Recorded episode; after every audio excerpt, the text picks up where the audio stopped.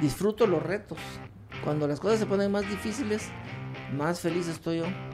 Porque me permite probarme a mí mismo si logro superar las cosas. Y eso para mí es un estímulo muy grande. Puede ser muy difícil la montaña, puede ser un clima extremo, pero yo estoy feliz y no es que sea masoquista, sino eso así es mi vida. Y lo disfruto enormemente tanto como estar con mi familia, por ejemplo. Hola, soy Marcel Barascut y este es MB Podcast. Hola a todos, gracias por sintonizar MB Podcast. Este es el episodio número 62. Eh, episodios increíbles donde conversamos con emprendedores sobre sus historias y donde nos inspiran, nos motivan y nos dan tips y herramientas. En este caso, pues tuvimos como invitado a Jaime Viñales, una persona con carácter serio pero decidido. Es algo que logré concluir luego de escuchar todas sus historias y famosas hazañas eh, que ha llevado, toda su trayectoria. Muchos no se imaginan cuánto tiempo lleva él desde que empezó a, a, escalar aquí en Guatemala, toda la trayectoria que ha llevado en todo el mundo, literal. Van a escuchar todas las historias y todos los lugares que ha logrado. Eh, luego de tres intentos, pues él se convierte en el primer centroamericano y el Caribe en subir el monte Everest. Imagínense, él ha escalado cumbres alrededor del mundo, desde Centroamérica hasta la cordillera de los Himalayas. Hay siete cumbres del mundo, digamos que es un reto que consiste en escalar la cima más alta de cada uno de los continentes. Está otro reto que es el siete, los siete picos aldinos, eh, siete, siete, islas del mundo, el monte Everest y pues cumbres de Taca. Luego, pues ahorita tiene dos retos principales que van a escuchar en el episodio que nos comparte, que es el reto de escalar la cima de los 10 volcanes más altos del planeta, pues que, nadie todavía lo ha concluido. Y el otro reto es escalar más de 50 cumbres, que son las más prominentes de todo el planeta, algo que tampoco alguien en el mundo ha logrado. Entonces, creo que es increíble eh, eh, conversar con personas que tienen esos retos tan, tan altos. O sea, obviamente eh, nosotros podemos tener retos similares, solo que en diferentes posiciones, pero qué increíble que algo que requiere algo tanto físico como mental, como incluso económico, que, que, es algo de donde nos interesa a nosotros ahorita los emprendedores, de cómo es que esa persona ha logrado financiar todos esos viajes y todas esas hazañas qué estrategia utilizó, cómo lo hizo y eso pues nos lo, nos lo cuenta un poquito. Eh, interesantísimo, pues ahorita Jaime es un conferencista internacional que está viajando y compartiendo mensajes motivacionales en donde todo lo respalda con su trayectoria. O sea, no hay nada, o sea, él te puede decir que puedes hacer cualquier cosa. Eh, solo con escuchar todo lo que ha logrado, todo lo que ha hecho. Entonces creo que es súper interesante. Espero que les guste, ¿verdad? Este episodio. Les recuerdo que este episodio está patrocinado por Aeropost, que es una empresa que nos ayuda y nos agrega valor en toda la parte del tiempo cuando queremos comprar cosas por internet. O sea, con un par de clics puedes comprar cualquier cosa desde Amazon, eBay y todas esas plataformas en Estados Unidos donde puedes comprar cosas en un par de días ya están aquí en Watt. Entonces creo que es súper valioso este tipo de servicios porque nos nos aceleran todo.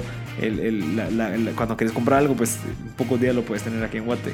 Entonces ellos tienen un sistema que si en dado caso no te gusta lo que trajiste, lo puedes devolver y te devuelven todo el dinero completo. Algo súper valioso porque obviamente hay veces que uno pide cosas y, tal vez no te quedaron o no era el color que querías. A veces pasa.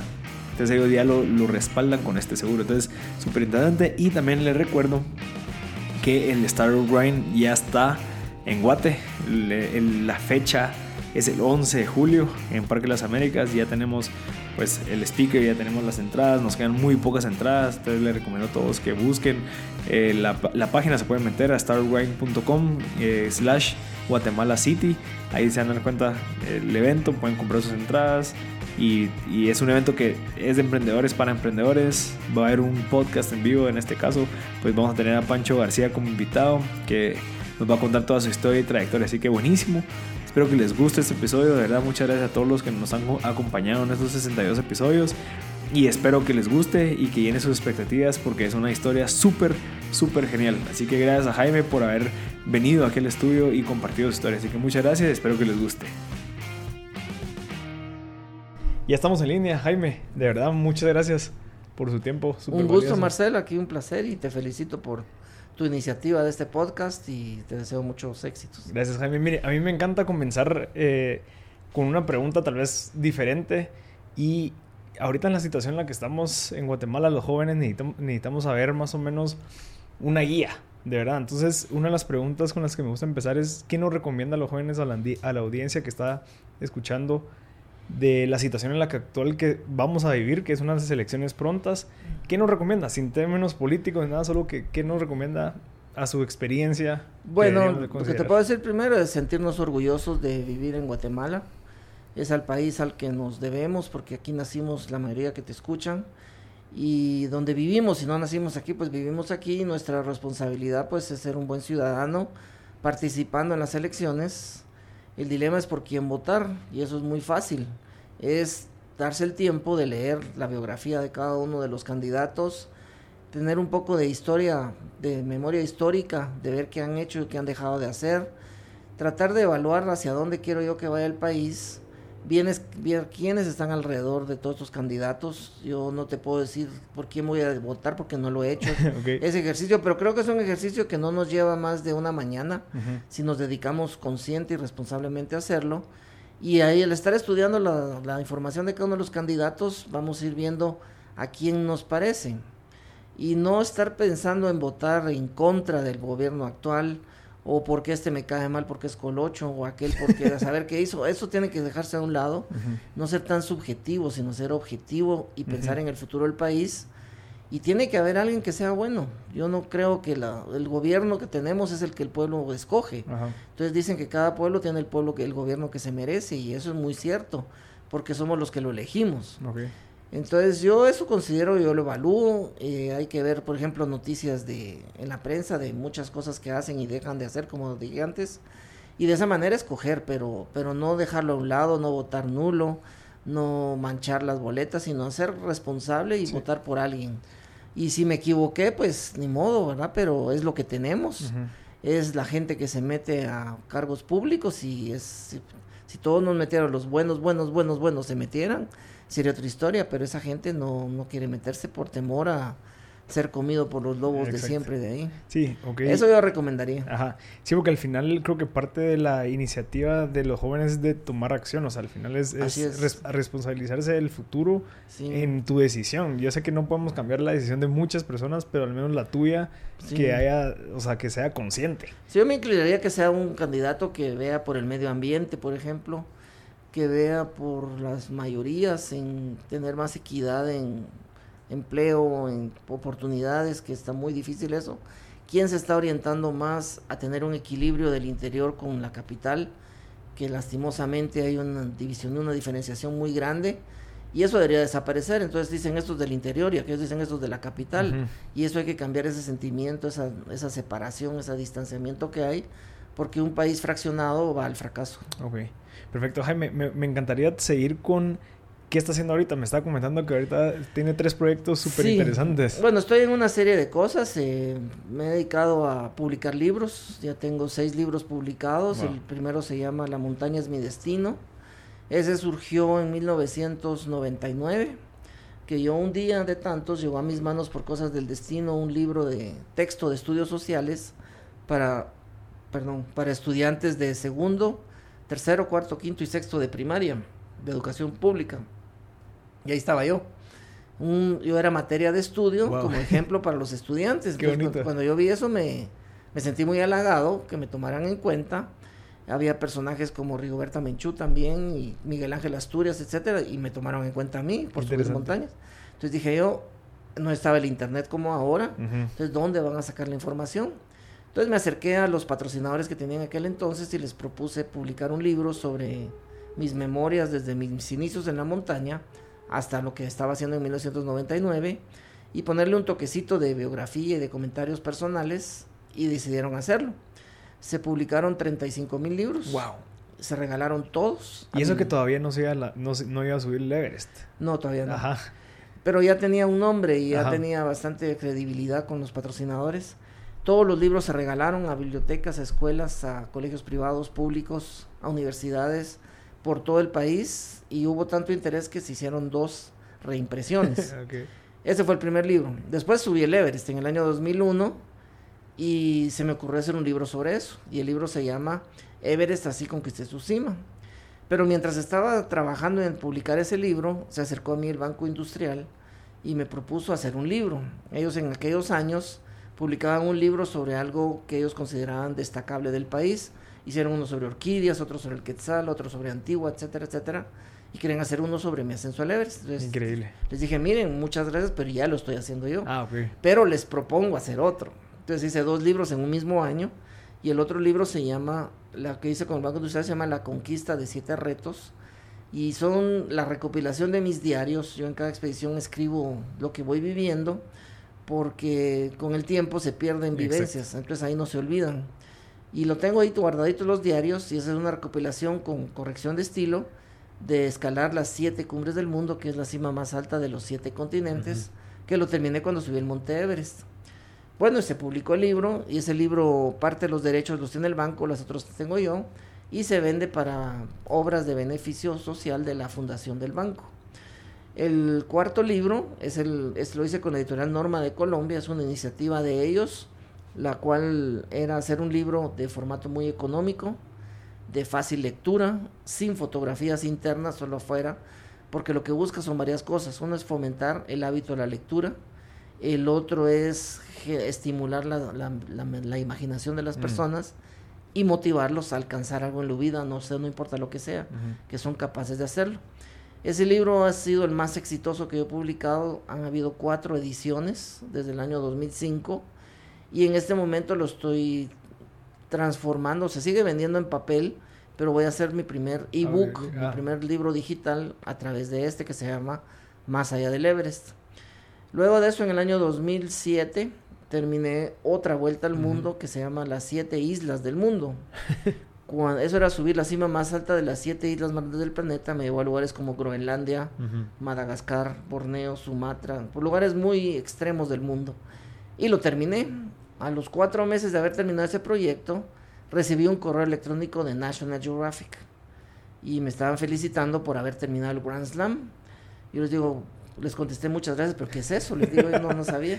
Y eso es el 7 más 7. Es 7 cumbres del mundo más 7 islas. Y yo era el primero que lo lograba.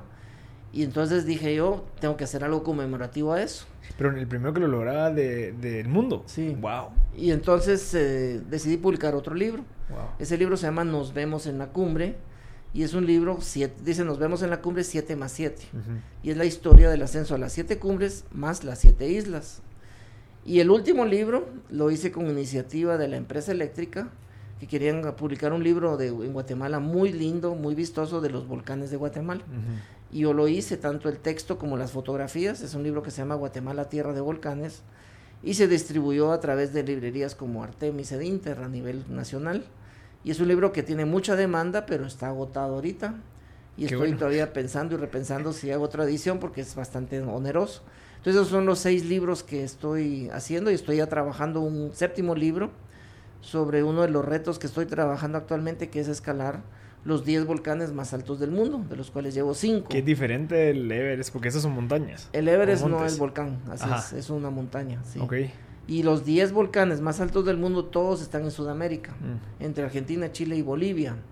Entonces tengo que estar yendo a Sudamérica, todos tienen un rango de diferencia de altura entre 50 y 60 metros, casi todos son iguales, todos son gigantes. pero todos están relativamente cerca y en la misma cordillera de los Andes. ¿Y ese asumo que ya es un clima diferente o es...? Sí, es hielo, es nieve, ah, zona muy secas, es una zona... Está en medio del desierto que se llama el desierto de Atacama, mm. que es el más seco del mundo, pero que tiene una altitud promedio de 3.000 metros. Por ejemplo, aquí en la ciudad de Guatemala estamos a 1.500 metros. Es el doble de altura de la ciudad, es un clima alpino, es muy seco, muy frío, muy expuesto a radiación solar y desolado totalmente. Es un desierto congelado. Perfecto, Jaime. Y digamos, a mí algo que me interesó muchísimo cuando estabas investigando de, su trayectoria es de que usted siempre quiso ser abogado. No, no, no. Mi papá fue abogado. ¿A su papá fue abogado? Sí, él ya falleció, pero mi papá fue abogado. No, yo soy biólogo. Yo estudié en la Universidad de San Carlos y me gradué de licenciado en biología. Pero no, no. ¿Y, desde siempre quiso ser eh, biólogo? Siempre estuve muy interesado por la naturaleza, por el medio ambiente, por la salud humana también. Entonces busqué una carrera que relacionara todo eso. Y estando en la universidad fue que conocí el montañismo. Okay. Yo estaba en primer año de la carrera de biología y en Guatemala surgió un movimiento, un club, no sé cómo llamarlo, que se llamaba De Cumbre a Cumbre. Era un movimiento que publicaba, en aquel entonces los periódicos escritos era el medio informativo más importante Y semanalmente sacaba un artículo escrito por un doctor que ya falleció, que se llamaba Armando Bendaña. Y él formó este evento de cumbre a cumbre. ¿En qué consistía? Pues ir, por ejemplo, al volcán de Acatenango con una bandera de Guatemala y la llevaba una familia. Mm. Y en la cumbre se le entregaba a otra familia o otro grupo y este grupo se llevaba esa bandera al volcán Santa María, por ejemplo, que es Quetzaltenango, y le entregaba esa bandera a otro grupo. Entonces era llevar la bandera de Guatemala por cumbre en cumbre, por todas las cumbres de Guatemala, que son 594, y por las cumbres más altas de cada uno de los países de Hispanoamérica.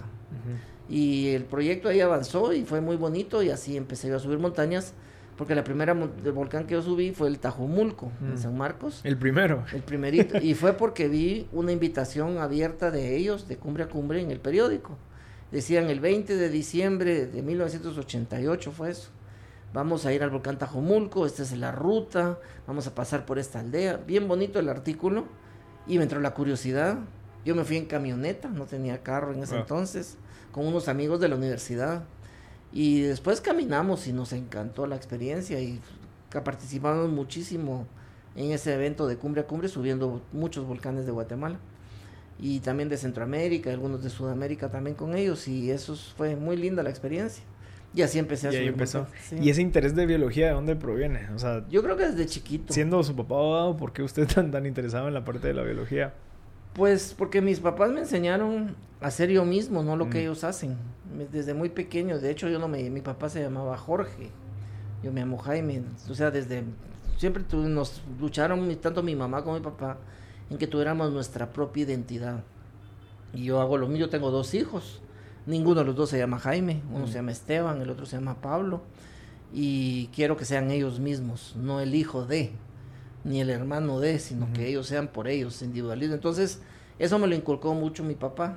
Y él, él odiaba eso de, sos el hijo de. Mm. Quería que uno fuera uno mismo por lo que pudiera hacer y eso me enseñó mucho a ser así. interesante. Y además me enseñaron, por ejemplo, aquí en Guatemala, lamentablemente muchos padres o madres de familia con el afán de querer cuidar al hijo o la hija, lo vuelven inútil. ¿Y por qué? Por ejemplo, vas caminando, no corras por ahí porque te vas a caer. No saltes ese río porque te vas a mojar. Estás muy chiquito para hacer eso. Entonces, ¿qué le metemos en la cabeza? Miedo. No podés, no podés, no podés, no podés. Y me voy toda mi vida pensando que no puedo. Y entonces mi papá nunca me hizo eso. Yo tengo dos hermanos. Uno me lleva seis años, el otro me lleva ocho años. Y cuando íbamos, a eh, mi papá le gustaba mucho ir al Cerro Alush mm. a hacer caminatas ahí. Creo que ahí empezó el gusto de la montaña. Y mis hermanos se subían a un árbol, saltaban un riachuelo, cruzaban un cerco. Yo quería hacer lo mismo, pero yo era mucho más pequeño que ellos. Y mi papá le decía, ¿puedo hacer eso? Anda, anda a probar. Y me trataba de subir al árbol igual que mi y nunca lo lograba. Y me caía. Pero siempre había una mano milagrosa que evitaba que me golpeara. Mm. Entonces mi papá me hizo hacer la lucha de algo que parecía imposible, pero nunca me dijo que no podía. Entonces eso me dio la confianza y luego con el tiempo pues me metí a una actividad del montañismo que en aquel entonces cuando yo empecé los únicos que lo hacían eran guerrilleros y leñadores en un país 100% futbolero donde no había tradición de montañas y eso se rompió el esquema pues y, y eso fue por la forma que me educó mi papá de no hacerme chiquito o de que no se podía desde ni siquiera intentarlo. Qué interesante. Y digamos en la parte de biología, eh, el contexto de su juventud, ¿qué le decía la parte de biología? ¿Le decían, mira, vas a, vas a morir de hambre? ¿O qué, visión había dentro de esa carrera? ¿Que mis papás? No, el contexto social, digamos. Pues nunca me preocupo, nunca me ha preocupado lo que piense la gente. La verdad, yo, yo siempre he pensado que uno tiene que hacer lo que le gusta. Porque si uno hace bien lo que le gusta, las retribuciones económicas, sociales, académicas vienen solitas y porque lo que estoy haciendo no es un castigo, no es algo que me pese, sino es algo que disfruto y cuando yo disfruto y hago bien las cosas, todo viene solito. A mí quién me diría cuando era muy joven que iba a vivir de las montañas y lo hago. De hecho sigo haciéndolo porque doy conferencias de motivación, pero todo gira alrededor de mi vida en la montaña. Qué interesante. Sí. interesante. Y también algo que me llama mucho la atención es de que eh, y que me gusta recordarle a la gente la importancia de los papás y la influencia ah, que puede ser muy positiva o muy negativa en el desarrollo de sus hijos. Es una enorme responsabilidad ser papá o mamá de familia porque uno está formando seres nuevos y ellos lo que tienen enfrente es lo que perciben del mundo. Lo mismo que un maestro. Por ejemplo, los maestros de primero de primaria, segundo de primaria, tienen enfrente unas esponjas que asimilan cualquier experiencia. Y si el maestro es de los que llega tarde, que es corrupto, que es esto, que es lo otro, así van a ser los hijos, los estudiantes. Por eso están, es grande la responsabilidad. Exacto. Y uno tiene que asumirla como tal. Exacto. Mire, Jaime, yo me recuerdo de usted, la primera vez que me enteré, yo tenía, no sé, tal vez tenía 11 años, cuando eh, pues hizo lo del Everest. Eh, me recuerdo bien que usted iba en un bus o en un carro alto, no me recuerdo, iba por los próceres y nosotros estábamos aplaudiendo como que lo, mm. recibimos eh, como que muy, de una muy buena manera. Le dieron la orden del Quetzal, que es algo interesantísimo. ¿Cómo fue esa experiencia? Bueno, yo cuando subí el Everest, pues fue el 23 de mayo del año 2001. Lo hice con la ayuda de empresas muy grandes de Guatemala que me patrocinaron todo el viaje y me apoyaron enormemente y estaban muy, muy emocionados, porque era el primer logro de ese nivel que había en Guatemala. Y me dijeron, te vamos a mandar a esperar con tu familia en una ciudad en Estados Unidos y te vamos a traer el 10 de junio. Ok. No me, dijeron para qué. bueno, yo feliz ahí estuve esperando. Y venimos un, el domingo 10 de junio y de repente salgo del aeropuerto y veo una multitud impresionante y lo primero que pensé yo es qué choque el que hubo aquí, que todo el mundo vino a verlo, pero no, me estaban esperando a mí. Y según sondeos de la Municipalidad de Guatemala aquel entonces, que el alcalde era Fritz García Galón, mm. hubieron cerca de 350 mil personas en las calles. Se llenó el domo como nunca se ha llenado y es la bienvenida más grande que le han dado en este país que no sea el Papa Juan Pablo II. Entonces yo me sentí muy halagado, no, no esperaba eso, la verdad, y yo nunca he subido montañas buscando reconocimiento alguno, pero sí me hizo darme cuenta que no importa lo que hagamos, en algún momento de nuestra vida podemos llegar a ser fuente de inspiración para otros. Definitivamente. Y aquel día, con la guía de mis patrocinadores, pues se movieron miles de personas desde la comodidad de un domingo en su casa a darle la bienvenida a alguien que ni siquiera sabían que existía. Y yo me sentí muy comprometido a decir, bueno, tengo que seguir en este camino y dar ejemplos positivos porque también me di cuenta que Guatemala está buscando ansiosamente líderes positivos, mm. un ejemplo a seguir o un ejemplo a imitar o a hacer algo, pero tener una guía hacia dónde ir. Y yo sentí que en ese momento yo era una de esas personas escogidas para eso y me he mantenido la senda de hacer lo mismo desde entonces. Mire, y había algo que me interesó muchísimo fue su trayectoria desde, obviamente, o sea, el poder ir a tantos viajes, digamos, Argentina, Alaska, Tanzania, todos estos países para poder hacer estas, estas giras. ¿Cómo fue que, que planeó y cómo fue que se financiaron esos proyectos? bueno, la planeada fue uno detrás de otro, es como caminar un paso después del otro y el financiamiento fue y sigue siendo 100% patrocinadores. Empresas que me pagan los viajes, compran los boletos aéreos, la logística, etcétera. El primer viaje que yo hice de fuera de Guatemala para subir montañas fue a El Salvador. ¿Y por qué? Porque es lo que sabía hacer, montañas parecidas. Y surgió la oportunidad. Después de El Salvador fue Honduras, después Nicaragua, Costa Rica, Panamá, República Dominicana, Cuba, Puerto Rico, Jamaica. Entonces decidí subir Después de subir todas las cumbres de Guatemala, subir las cumbres más importantes, las 20 más importantes de, todos los países que mencioné. Terminé ese proyecto y yo soy una persona que siempre está muy abierta a oportunidades. Yo cualquier oportunidad que vengo de algo la aprovecho, porque estoy seguro que si no la aprovecho yo, alguien más lo va a hacer y nunca la voy a tener yo. Y me vino una oportunidad de ir a México, con la Universidad Nacional Autónoma de México, a recibir un curso básico de alta montaña. ¿Qué es eso? Aprender a ponerse crampones que son púas en las botas, usar botas que no son flexibles, sino son suela rígida, caminar sobre hielo, eh, usar cuerdas, cosas muy básicas de alta montaña que jamás vamos a poder hacer en Centroamérica. ¿Por qué? Porque no hay condiciones para ello. Me vino la oportunidad, me dice, sí, pero tiene que pagar tanto. y yo no tenía el dinero. Organicé una rifa, pedí dinero prestado, vendí una bicicleta y así me fui a México. y estuve cuatro meses en México aprendiendo alta montaña. Regresé a Guatemala y me puse a evaluar. Bueno, estoy por graduarme en la universidad. Voy a, no voy a descuidar la carrera, voy a seguir estudiando, pero quiero seguir escalando. Entonces dije, el siguiente paso lógico para alguien de Guatemala que ya tuvo la experiencia en los nevados mexicanos y quiere seguir en el mundo de alta montaña es aprender andinismo. ¿Qué es el andinismo? Pues lo que se practica en los Andes, en Sudamérica. Hay gente que dice soy alpinista. Pues si está en Guatemala no es alpinista. Porque son los Alpes. Exacto, es un localismo la palabra. Y los Andes, pues es una cordillera enorme de más de 12 mil kilómetros que recorre siete países, Venezuela, Colombia, Ecuador, Perú, Bolivia, Chile y Argentina. dije, ¿a cuál será más barato viajar? Mm. Y ese era Ecuador. Entonces fui a Ecuador y escalé cumbres como el volcán Cotopaxi, el Chimborazo, el Cayambe, Tungurahua, un montón de montañas. Y dije, quiero aprender más. Entonces regresé a Guatemala, seguí estudiando. Y cuando había oportunidades, pues me iba a Sudamérica. Fui y así fui a todos los países andinos, que son los siete que ya te mencioné. Y logré subir poco más de 150 cumbres en todos los países, en diferentes momentos. Y aprendí lo que era el andinismo. Luego en Bolivia, cuando estaba en el Nevado del Sajama, que es la cumbre más alta de ese país, conocí a unos franceses. Y ellos me dijeron, te invitamos a venir a Francia, te regalamos un boleto aéreo para que conozcas lo que es el alpinismo, me dijeron.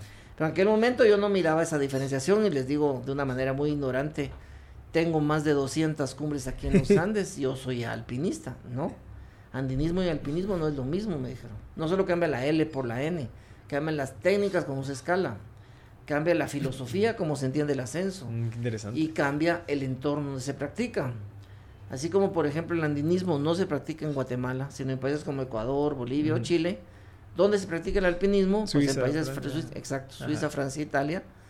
Y yo, como soy muy regalado, pues me fui con ellos. Y Ahí no está casado todavía. Ah, no, no, estaba casado.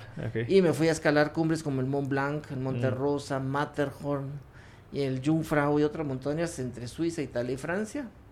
Ese viaje duró dos meses, en pleno verano, que es cuando más se puede escalar allá, que es medio año. Y luego regresé a Guatemala. ¿Y ahora qué? Dije yo. Entonces vino a Guatemala una japonesa que se llama Junko Tabei.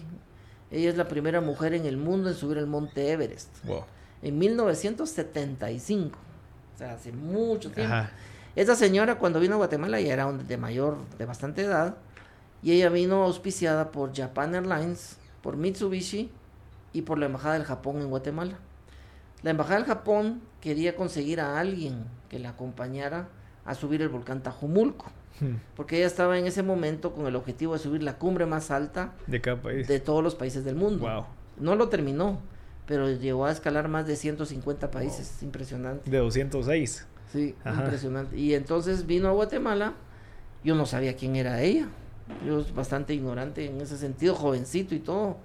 Y me dijeron, mire, queremos que nos acompañe esta señora, es una persona muy importante en Japón y viene acompañada de 17 amigos.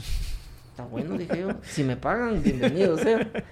Y me fui con otros dos amigos montañistas de aquí de Guatemala y fuimos con ella. Pero primero fuimos al volcán Tacaná, para aclimatación de ellos y luego los llevamos al volcán Tajumulco.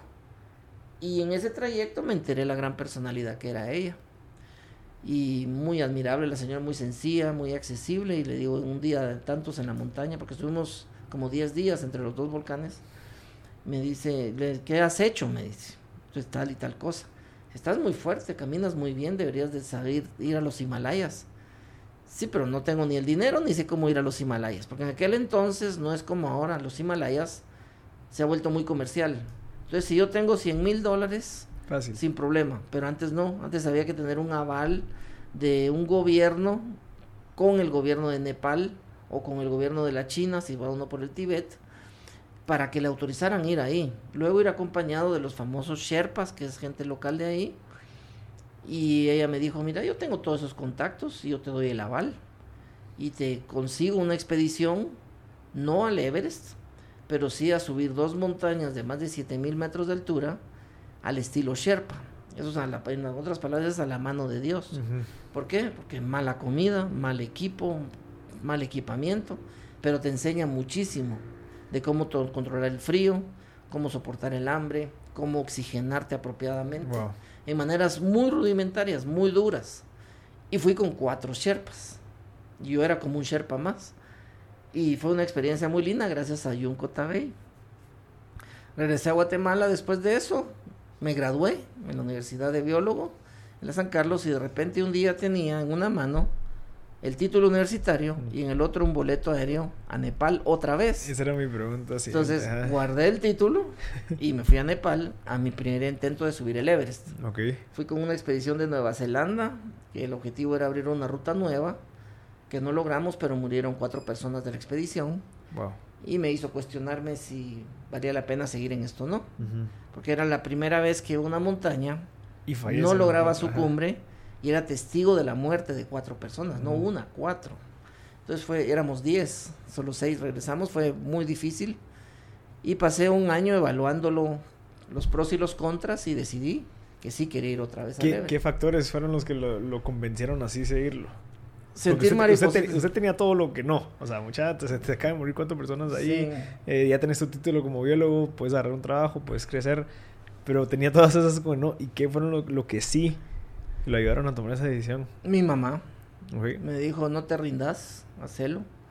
Y mi novia, que ahora es mi esposa, también me dijo lo mismo, que había que hacerlo. Y, yo mismo, que sentía maripositas en el estómago, todavía escalando y sentía que lo podía hacer. Pero estoy hablando de un año en el cual Guatemala tenía un gigantesco muro de ignorancia y desinterés de lo que era el montañismo, y más del Everest. Entonces fue imposible para mí en aquel momento obtener financiamiento poderme incorporar a una expedición y organizada. No habían las condiciones. Pero nunca lo quité de la mente. Dije, si no puedo ir por este camino, igual que en la vida, busco otra ruta para llegar al mismo lugar. Y ahí me enteré del reto de las siete cumbres del mundo. Entonces dije yo, dentro de este grupo de cumbres, una es el Everest. Pues voy a ir escalando las otras que requieren una menor inversión. Voy a ganar experiencia, me voy a dar más a conocer y tratar de esa manera abrir espacios para ir nuevamente al Monte Everest. Y así lo hice. Entonces empecé el reto de las siete cumbres del mundo. Eh, la primera expedición fue a la Concagua en Argentina. No conseguí patrocinios. Pedí dinero prestado. Y me fui. Me la jugué. Pero tuvo tanto éxito en mi expedición que al regreso todos, absolutamente todos los medios de comunicación les interesó la historia. Y eso fue el factor clave que estimuló a muchas empresas decir, aquí está. Y entonces los siguientes cinco años me dediqué a escalar las siete cumbres del mundo sin problema alguno de financiamiento, gracias a los patrocinadores. Entonces me dedicaba a entrenar y a escalar. Qué increíble porque nunca se, o sea, nunca lo vio como limitante. No, y así hago toda mi vida, no estoy viendo las barreras del no, sino voy, ¿qué quiero hacer? Y si no puedo por aquí, pues busco por otro lado. Pero es, es tener fe en uno mismo. Y por ejemplo, a veces la gente me dice, pero no te molestaba si un patrocinador te decía que no? No, porque el culpable no es el empresario, soy yo. Ajá. Porque si yo manifiesto inseguridad, dudas, temor, nadie va a querer invertir en mí. El, mayor, el mejor vendedor del mundo, ¿quién es? Vos. Aquel no, es, es, bueno, aparte que es uno ah. mismo, es aquel que muestra confianza, que muestra seguridad de lo que está ofreciendo, muestra conocimiento, mm. inspira lealtad y le sobra alegría y entusiasmo.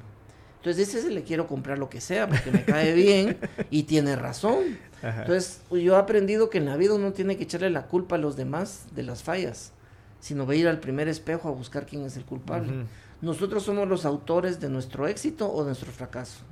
Y de las ayudas o no ayudas depende de uno mismo, de la forma de actuar, de la forma de ser y la forma de reaccionar a lo que uno va viendo en el camino. Eso he aprendido con la montaña. Y, al final eso, o sea, lo vemos de una manera, no, lo imaginamos y el probar uno, probar de otra manera, al final es como subir una montaña. Igual. O sea, hubo un derrumbe, no pueden, bueno, ¿qué otra ruta? Así Pero es. la idea es llegar a la meta. Sí, no olvidarse, bueno, hay un derrumbe, es un obstáculo. Ajá. Pero la cumbre sigue ahí. Ajá. Hay que llegar a ella. Exacto. Sí, esa es la actitud y, y eso es lo que yo transmito a través de mis conferencias, básicamente. me encanta. Y entonces, así pude ir después a Alaska, a subir el monte McKinley, que es la cumbre más alta de Norteamérica. Luego seguí hacia África, fui a Tanzania a subir el Kilimanjaro. Y así fui subiendo todas las siete cumbres del mundo. Y las cosas se fueron dando de tal manera que la última fue el Monte Everest. Y fue un éxito rotundo. Éramos una expedición de 18 personas. Llegamos cinco a la cima.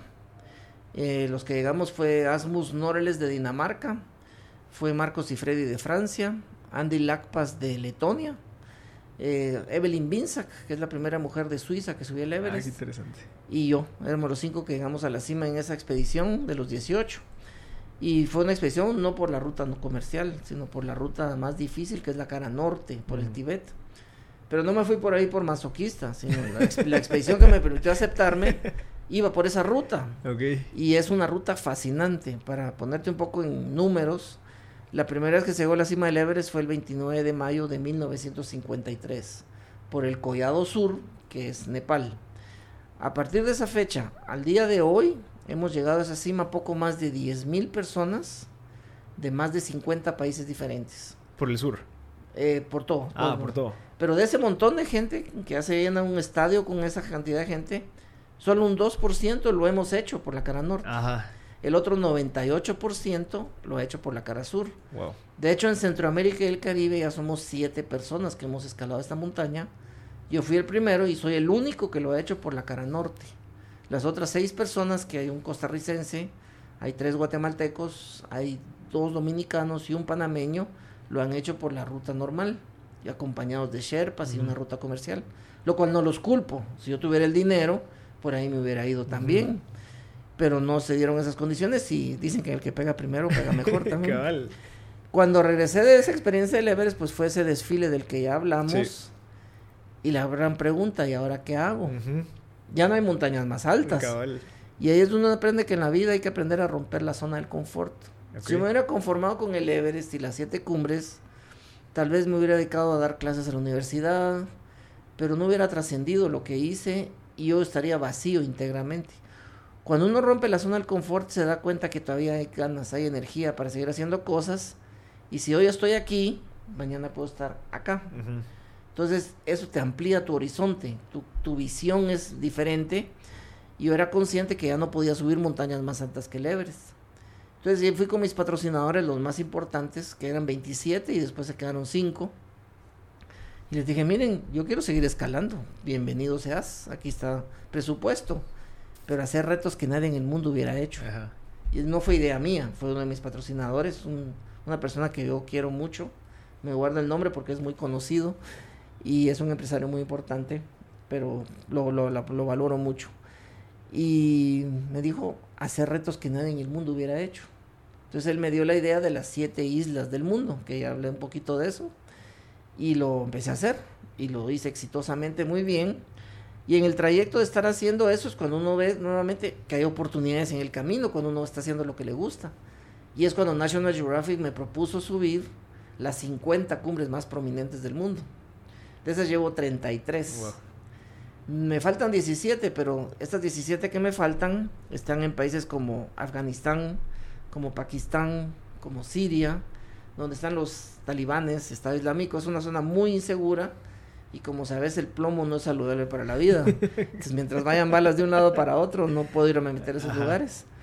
Pero no me podía quedar con de los brazos cruzados esperando que el mundo se pacifique para mi propio interés. Igual en la vida, a veces vamos por esta ruta y hay tropiezos ajenos a mi propio control. Entonces, ¿qué tengo que hacer? El famoso plan B. Tener el tercer camino por aquí, pues mientras no pueda ir en ese camino, voy a ir a pasear por el otro camino. Entonces se me ocurrió otro reto que nadie en el mundo ha hecho, que son los 10 volcanes más altos del mundo, de los que ya te conté que ya llevo 5. Entonces llevo esos retos alternos, pero el de las 50 cumbres lo tengo parado hace 3 años. La última cumbre que escalé está en la península de Kamchatka, que está por aquí, más o menos, en Siberia, en el norte de Rusia, muy cerca entre Alaska y, Siberia. Es uno de los lugares más remotos en el mundo y eh, la, logré escalar que se llama el volcán Kluzhbeskaya se llama. Es espectacular el lugar, pero muy difícil llegar ahí, pero la logré llegar a la cumbre y estoy de hecho ahí en tu mapa se marca perfectamente, aquí está. Ah, es el punto. Sí. Y es una de las cumbres más prominentes del mundo. ¿Y ahí qué hay? Nada. Bueno, sí hay dos bases de, misiles de largo alcance ah. de la antigua Unión Soviética. Pero es un lugar muy remoto, tanto así que las estaciones de gasolina son manuales. Tienen un molinete para sacar gasolina. Y es gente la que vive ahí, que es muy poca, que yo hablando con ellos, bueno, con un traductor, les preguntaba, ¿qué prefieren? ¿La Rusia actual o la antigua Unión Soviética? a la Unión Soviética. ¿Y por qué les pregunto yo? Porque en ese entonces no me tenía que preocupar de mi ropa, mm. de mi comida. Ahora tengo que buscar trabajo. Y si no trabajo, no como, dice. Prefiero la Unión Soviética.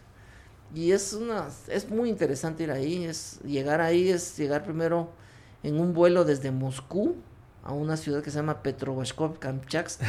Eso quiere decir San Pedro, San Pablo y San Juan. Ok. En, en ruso. Es una ciudad de 300 mil habitantes y hasta ahí. Pero uno sale de la ciudad y son 800 kilómetros. De pura nieve. De, no, es, es bosque, es tierra. Ah, es bosque. Pero sí, o sea, llega a nevar en algún momento, pero en, ese, en verano no. Mosquitos del tamaño de una cucaracha, gigantes. Hay que cruzar ríos en ferry, en los carros que vamos ahí, hasta llegar al último pueblo, que es Kamchatsky. Y de ahí son 60 kilómetros a pie, hasta la base del volcán. Para empezar a subir. Para empezar a escalarlo. Wow. Es fascinantemente hermoso el lugar. Mucha fauna, vegetación muy endémica de la zona que no ves en otra parte del mundo. Esos dos lugares fascinantes del mundo que hay. Y esa fue la última de las prominentes. Y como me estanqué ahí, pues estoy haciendo lo de los volcanes. Y luego me enteré de que sin quererlo hacer, estaba en otro proyecto que nadie en el mundo ha terminado, que se llama la Trilogía Mundial. Que en términos generales es darle tres vueltas al mundo y en cada vuelta escalar siete cumbres geográficamente importantes. okay. La primera vuelta fue las siete cumbres del mundo, que es la cima más alta de los siete continentes, donde está el Everest. Everest. Eh, también está el monte Vinson en la Antártida, que no te lo había mencionado, dentro de la vuelta de las siete cumbres. Y en Oceanía encontré una polémica. Que hay dos. para unos geógrafos, la cima más alta de Oceanía está en Australia, es el monte Kosciuszko, y para otros es la pirámide del Carstens en la isla de Nueva Guinea. Entonces yo con mis patrocinadores dijimos, bueno, ¿Qué pasa si escalo una y después dicen que es la otra? No, mejor escalo las dos. Entonces, en vez de siete, fueron las ocho cumbres del mundo. Cuando hice las siete islas, dije, voy a ser condescendiente con eso y voy a hacer ocho también. Entonces, la isla más grande del mundo es Groenlandia, que está en el círculo polar ártico. La segunda isla es la isla de Baffin, que también está en Canadá, es el monte Ted Blanche. La tercera es Madagascar en África, que también ya la subí. La cuarta es Nueva Guinea, Papúa Nueva Guinea, que también ya la subí a esa montaña. La quinta es Borneo, en el sureste asiático. Eh, la sexta es Sumatra, en, también en Indonesia. Y la séptima es la isla de Honshu, en Japón. Y la octava, que también subí, es Gran Bretaña. Mm, es el volcán, el monte Ben Nevis. Entonces en Groenlandia es Gumbionsfell, es el nombre de la montaña que en danés significa el pico de la gloria. Mm. es gloria y Feld es pico. Ted Blanche significa cabeza blanca en francés. Es la segunda que está en la isla de Baffin. En Madagascar es el monte Maromocotro, que en lengua malagasy significa la tierra de los ancestros. En Borneo es el monte Kinabalu, que también es la cumbre más alta de todo el sureste asiático. En Sumatra es un volcán que se llama Kerinchi.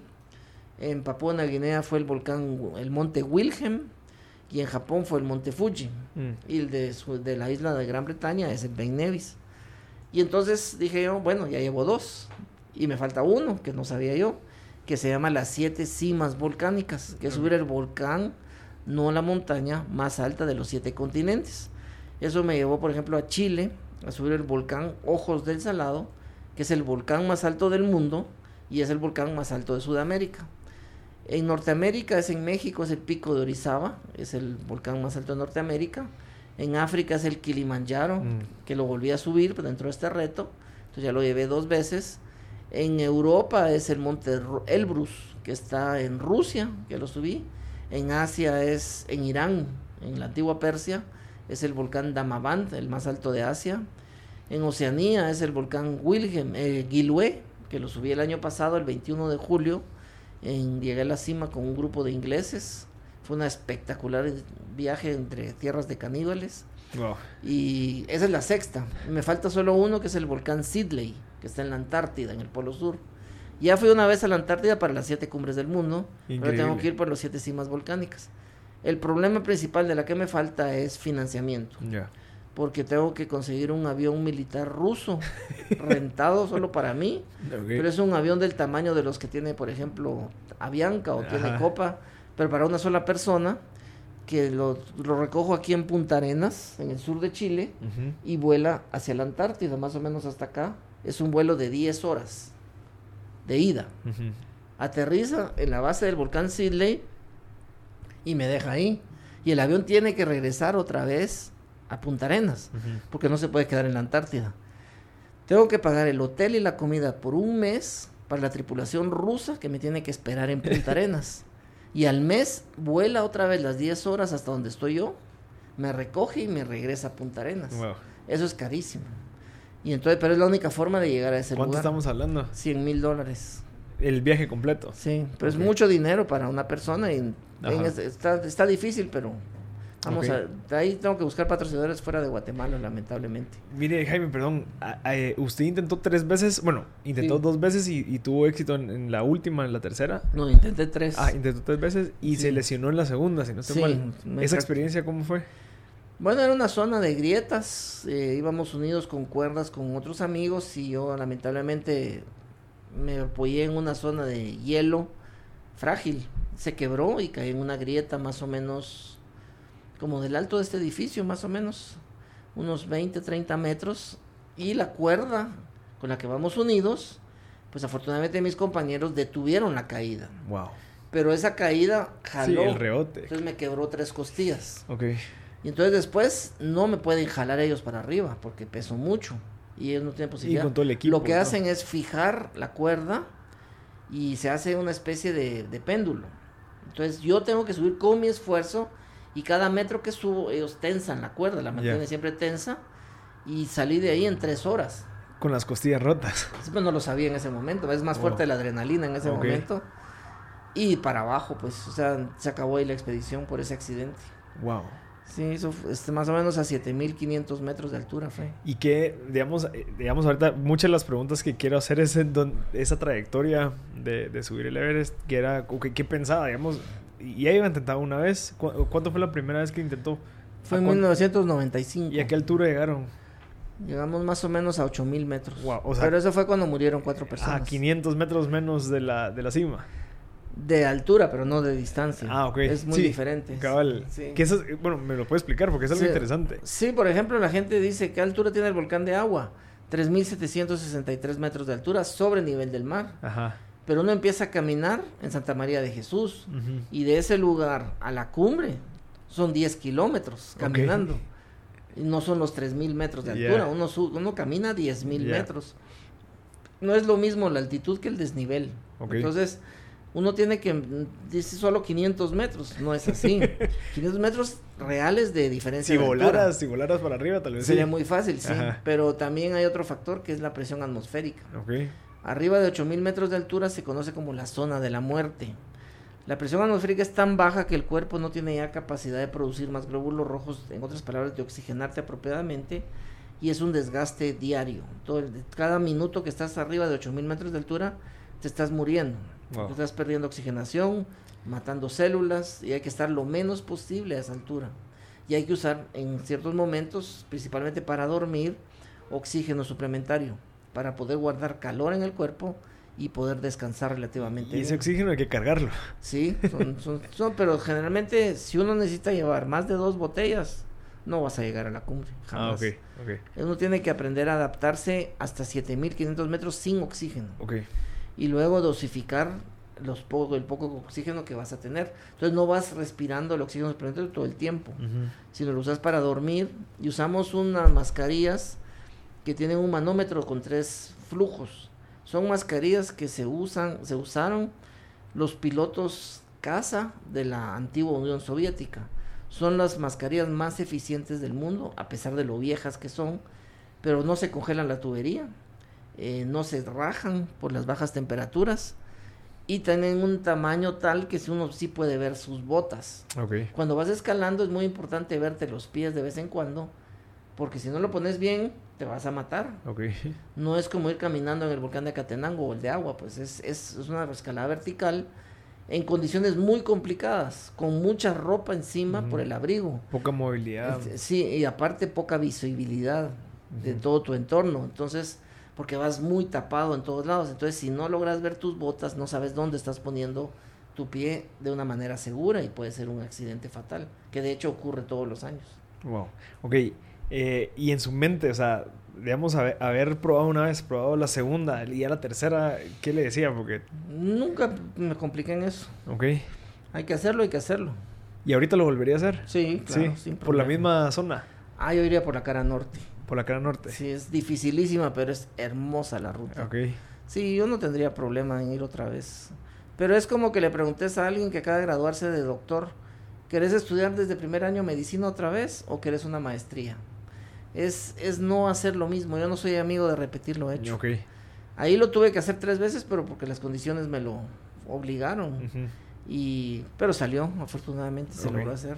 Una de las preguntas que también tenía era, ¿qué pasaba por su mente?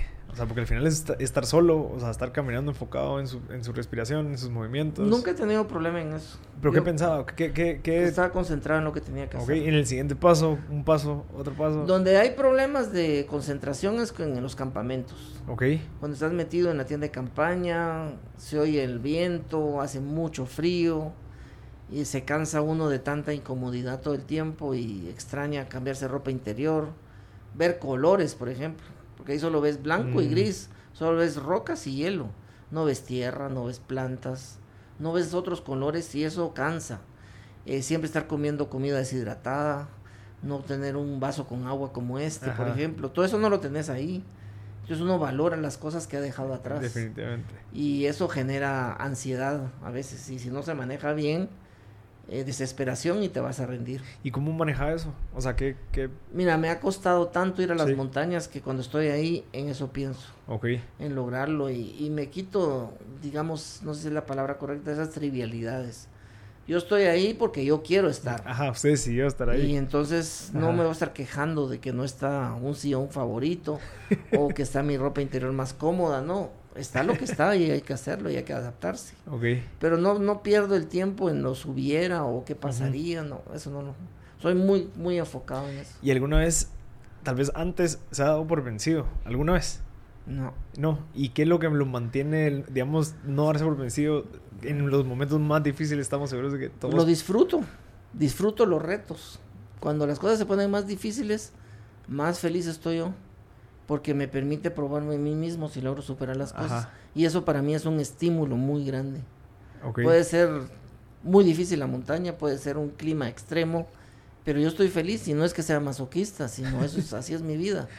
Y lo disfruto enormemente, tanto como estar con mi familia, por ejemplo. Ok. Eh, ¿Cuál es su, su mayor debilidad? Buena pregunta, ¿no? O- ¿Cómo- y, ¿Y cuál es su mayor miedo?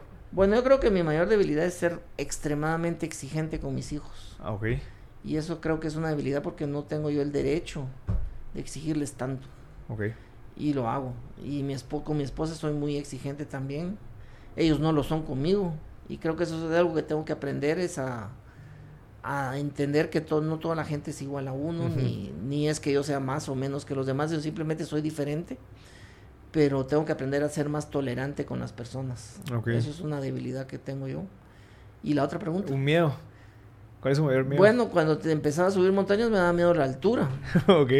Y me hice ahora esposo, antes novio de una extraordinaria escaladora en roca. Y entonces ella se subía a edificios como este sin, sin seguridad. Ok. Y yo nunca lo pude hacer. Entonces yo me sentaba a verla, era un ballet en la roca, era impresionante. Pero dije yo, si quiero conquistar a esta mujer, tengo que hacer lo que hace ella.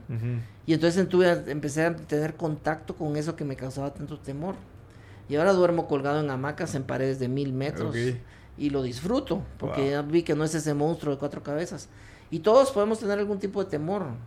Pero generalmente el temor viene por el desconocimiento de eso o la poca información que tenemos de eso que nos causa temor. Por ejemplo, las personas que le tienen miedo a las arañas, ¿qué hago yo? Les regalo una bolsa llena de arañas. Porque si las conocen van a ver que no es el monstruo que creen. Ajá. Al que le da miedo las ratas, yo les regalo ratas.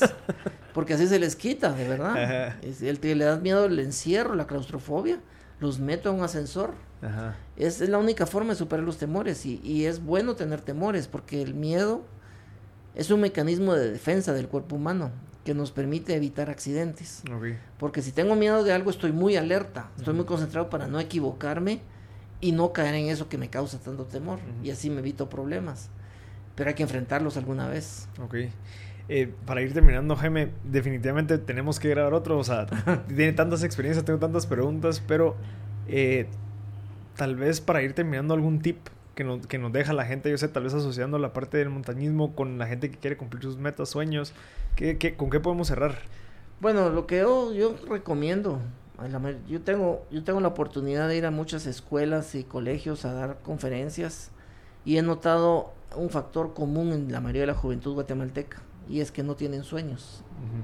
No tienen ideales de alcanzar algo, sino como todo está en videojuegos, en lo virtual, no tienen la capacidad de soñar. Y el que tiene un sueño, si no le sale la primera, se rinde.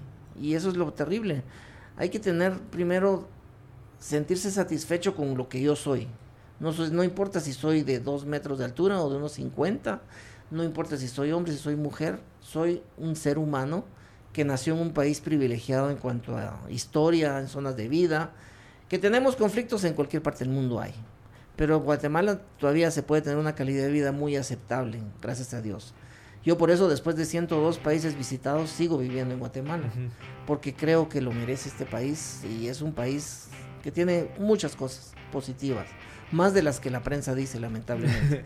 y entonces, si yo tengo un sueño, quiero alcanzar, por ejemplo, quiero ser pintor, por decir algo, y me sale un cuadro desastroso y a nadie le gusta, bueno, pues vuelvo a intentarlo. Me meto en una escuela y aprendo. Y me tengo que dar cuenta que las cosas no necesariamente me van a salir a la primera. Y tengo que ser perseverante. Si quiero ser corredor de Fórmula 1, lo mismo. Si quiero ser un excelente empresario, si quiero ser un albañil, no importa lo que quiera hacer, pero querer hacer algo en la vida. Y todo es valioso, todo es importante hay que aprender a respetar también las ideas de otros. Por ejemplo, aquí en Guatemala, cuando en una escuela alguien pregunta, pero lo crucifican con burlas. Y el más ignorante no es el que pregunta, es el que se burla del que pregunta. Entonces tenemos que aprender a respetarnos también entre nosotros y tener la, el orgullo de pertenencia, de que somos parte de este país y el único que lo puede salir adelante es uno mismo, nada más. Y ser ejemplos, ¿verdad? Porque si yo hago bien las cosas, el de al lado dice, si él hace bien, yo también puedo. Y vamos a generar una reacción en cadena y vamos a cambiar completas actitudes de países. Perfecto, Jaime. Mire, después de casi cuatro meses de estar ahí viendo cómo hacíamos para, para ahí estamos concluyendo. De verdad se lo agradezco, creo que el ejemplo. gusto, Marcel. Y, y, lo que más me gusta y me encantaría cerrar es que sigue. Te sigue echando puntos, sigue viendo cómo hacer para seguir creciendo, seguir haciendo cosas. Eh, creo que una persona sin sueños y sin visión o sea, no, vacía. Ajá. Entonces creo que es un excelente ejemplo. Y gracias por poner eh, Guatemala en alto. Gracias, Marcelo. Literalmente y, de verdad. Y te insto a seguir con este tipo de programas porque la gente que lo escucha, pues, logra inspirarse y puede encontrar a través de las palabras de tus entrevistados la guía de algo que están buscando. Eso es, lo que buscamos, cabal. Sí, pues felicidades. Jaime, perdón, un libro que nos recomiende. Tal vez. Mío. o alguno que le cambió la vida antes de, de escribir los suyos. Fijo los suyos los vamos a poner. Bueno, el mío, el más allá del Everest, es el que más me gusta desde el punto de vista inspiracional. Pero me gusta mucho uno que se llama. Es de Camilo Cruz, el de la vaca. Camilo, Cruz. Camilo Cruz se llama La vaca, el, libro. Es un libro muy inspiracional también. Ok. Eso te podría recomendar. Perfecto. Buenísimo, Jaime. Muchas gracias por su tiempo. Un gusto. Gracias, Jaime.